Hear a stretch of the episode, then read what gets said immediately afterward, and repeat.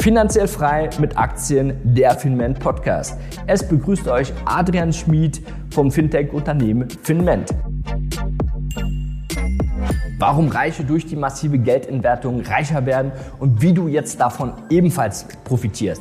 Die Inflation war schon immer da und wenn wir uns das anschauen, dann sehen wir, dass aus 1000 Dollar nicht mal 50 Dollar übrig sind. Und da sprechen wir von einem Kaufkraftverlust von über 95 Prozent.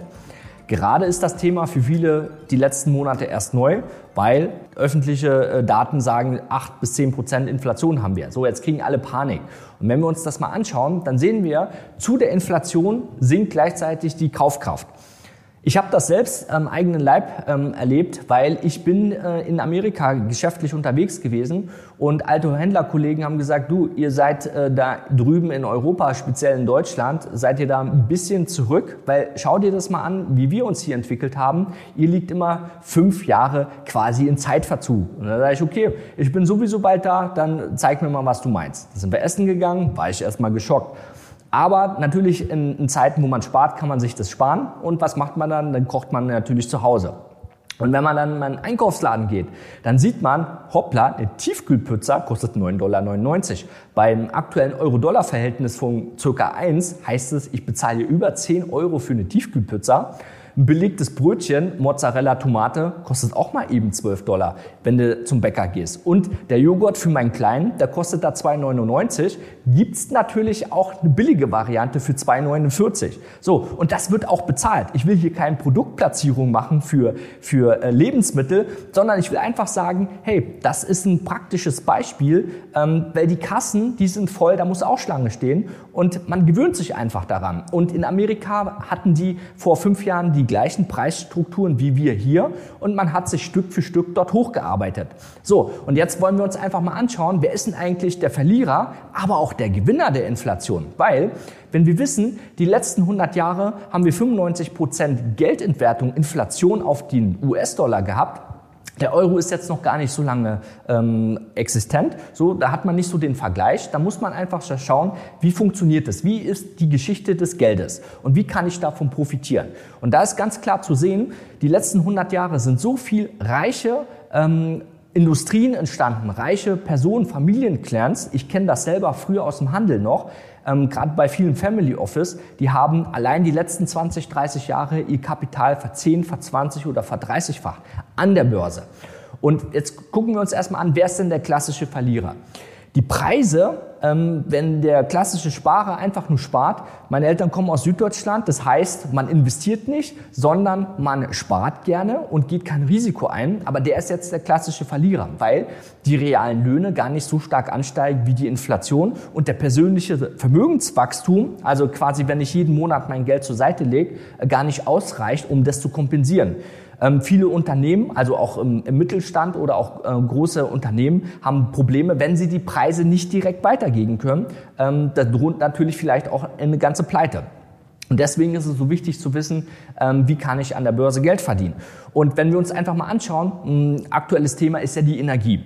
Und wenn wir wissen, die Energiepreise sind gestiegen, dann schauen wir uns einfach mal die Aktien dazu an. Und dann sehen wir, hoppla, die sind 2, 3, 400 Prozent angestiegen weil natürlich die Ölpreise angestiegen sind oder auch die Gaspreise. Also es bedeutet, es gibt schon einen Weg, wie ich damit direkt mit profitieren kann. Aber auch der großen Einzelhandel. Die Warenbestände haben, die sie mal früher kostengünstig aufgebaut haben und jetzt einfach zu höheren Preisen weitergeben, haben auf einmal eine viel größere Marge. Luxus geht immer, das, äh, das ist klar. Auch in schlechten Zeiten wird ordentlich gekauft. Louis Vuitton, Gucci, beispielsweise Prada hat 90 Prozent mehr Umsatz. 90 Prozent mehr Umsatz in solchen Zeiten. Ja? Also, für Reiche ist es unproblematisch, ähm, mit diesen Preisen umzugehen. Aber warum ist das denn für die so? Weil sie grundsätzlich anders investieren. Und schauen wir uns einfach mal den Unterschied an zwischen dem armen Sparer und dem reichen Profiteur, sogar derjenige, der von der massiven Entwertung profitiert. Und dann sehen wir gleich, wo liegt denn da das Problem? Der klassische Sparer hat sein Geld rumliegen. Der hat das vielleicht auch in irgendwie nutzlosen Versicherungen, ja, mit gut wie keiner Rendite. Der hat das Geld in Bausparverträgen oder Cash auf dem Girokonto rumliegen. Der Reiche dagegen, der ist investiert in Assets, ja, natürlich auch Immobilien und Beteiligung, aber der größte Teil ist in Unternehmen, also in, sprich Aktien äh, investiert. Und jetzt ist die Frage, Moment mal, äh, hieß es nicht irgendwie, die Preise steigen, wie können die denn davon profitieren? Ein Unternehmen, ein kaufmännisches Unternehmen ist ja dahin auch flexibel und passt sich an. Hat natürlich selber höhere Kosten, das ist die Herausforderung, gibt aber diese ganze Kette weiter. Und da ermöglicht sich wieder eine Lücke, dass man sagt, hey, ich muss sowieso die Preise erhöhen, also schlage ich nochmal irgendwas drauf. Das ist natürlich inflationär dann quasi gesehen weiter ein treibender Faktor. Aber was passiert denn da? Der Umsatz erhöht sich, der Umsatz und auch der Gewinn steigert sich vom Unternehmen, was bisher nicht erwartet worden ist. Und an der Börse wird die Zukunft bezahlt. Was passiert? Der Unternehmenswert steigt an. Deswegen haben wir das Beispiel gesehen, zum Beispiel Energieaktien, die haben sich mal einfach innerhalb von einem Jahr gut verdoppelt, verdreifacht. Und so, davon profitiert man der klassische Sparer oder auch Verbraucher, der jetzt da steht und sagt, hm, ich will mir was Einfaches zum Essen machen, einfach mal eine Tiefkühlpizza kaufen und bezahlt dann quasi umgerechnet über 10 Euro, der hat natürlich dann Schwierigkeiten oder sagt, okay, da esse ich eben nur eine halbe Pizza, da kann ich vielleicht auch noch eine Sparmaßnahme draus machen. Aber Fakt ist, durch äh, Lebensmittel, Mobilität, das Wohnen wird teurer, der tägliche Bedarf. Ähm, Im Portemonnaie ist da nicht mehr Geld drin. So, und dann kann ich mir weniger leisten und dann bin ich der klassische Verlierer. Der Reiche dagegen, wir haben ja gesehen, die konsumieren einfach mehr. Die Prada-Umsätze sind um 90 Prozent angestiegen, die haben die Preise selber erhöht, aber es wird auch mehr gekauft. Und warum ist das so? Weil der klassische Verkäufer, ähm, Verbraucher, der quasi auch ähm, ganz normal investiert, der profitiert ja von diesen Assets. Der ist investiert in Aktien, die von den Preissteigerungen profitieren. Der ist Investor, Börsianer. Und wenn man jetzt investiert ist und seine Kurse sich verdoppelt, verdreifacht haben, ist es ja auch kein Problem, einfach mehr Geld auszugeben. Also ist er der Gewinner der ganzen Situation. Was lässt sich jetzt dabei für deine Investments ableiten?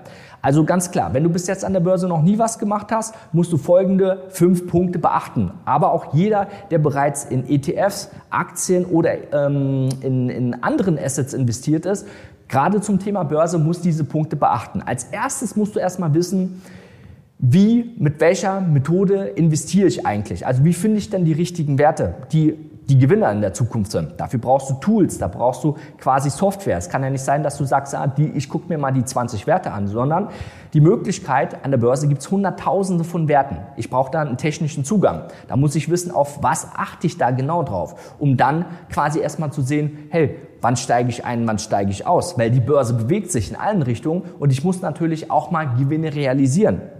Erst recht, wenn ich einkaufen gehen möchte. Ja?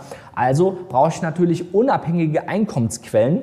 Ähm, nicht nur der klassische Investor kennt die Dividendeneinnahmen. Ich habe natürlich aber auch komplexere Möglichkeiten wie Prämieneinnahmen, Wertpapiervermietung und dann den Effekt, dass ich unabhängig ähm, an der Börse, die, weil die Börse kann ja auch mal fallen, trotzdem Geld verdiene. So, aber das Allerwichtigste ist natürlich der Kapitalschutz. Nicht Kapitalschutz im Sinne vom inflationierten ähm, Verlust, sondern einfach, wenn ich 100.000 Euro habe, muss ich darauf achten, dass es nicht einfach mal 80, 70 oder 60.000 Euro sind. Also wie sieht da mein strategisches Risiko-Money-Management aus? Und wenn du da Schwierigkeiten hast und sagst, hm, wie soll ich denn das jetzt alles machen? Kannst du gern auch nochmal uns kontaktieren auf der Webseite finman.com. Aber der allerwichtigste Punkt ist der Punkt 5 das intelligente Portfolio. Also, es bringt nichts, irgendwelche Werte zu kaufen und dann auszusitzen und zu hoffen, irgendwann kommen die mal. Dafür hast du nicht die Zeit. Wenn du angenommen 10% Inflation pro Jahr hast und fünf Jahre was aussitzt und freust dich, dass ich mal wieder auf Null bin, hast du trotzdem 50% verloren. Also, musst du wissen, wie profitierst du von den stärksten Werten, die dann sich auch mal verdoppeln oder verdreifachen. Und die Werte, die nicht laufen, dafür brauchst du ein Risikomanagement, die dürfen dann nicht länger im Depot sein, weil die binden einfach dein Kapital und wenn das, wenn du keine Liquidität hat, äh, hast, dann bist du wie als Unternehmer, dann bist du auf gut äh, Deutsch einfach da hinten dran und kannst kein Geld verdienen. Also du musst wissen, was du machst. Es ist Zeit zu handeln, jetzt an der Börse, weil die nächsten Jahre die größten Chancen aller Zeiten entstehen. Das Vermögen auf Sicht von den letzten 100 Jahren ist durch die inflationierte Tendenz des Geldes, der Wirtschaft, der Inflation als solches. Der größte Vermögenszuwachs aller Zeiten hat geldtechnisch in der Geschichte der letzten 5000 Jahren stattgefunden. Und genauso geht's auch weiter.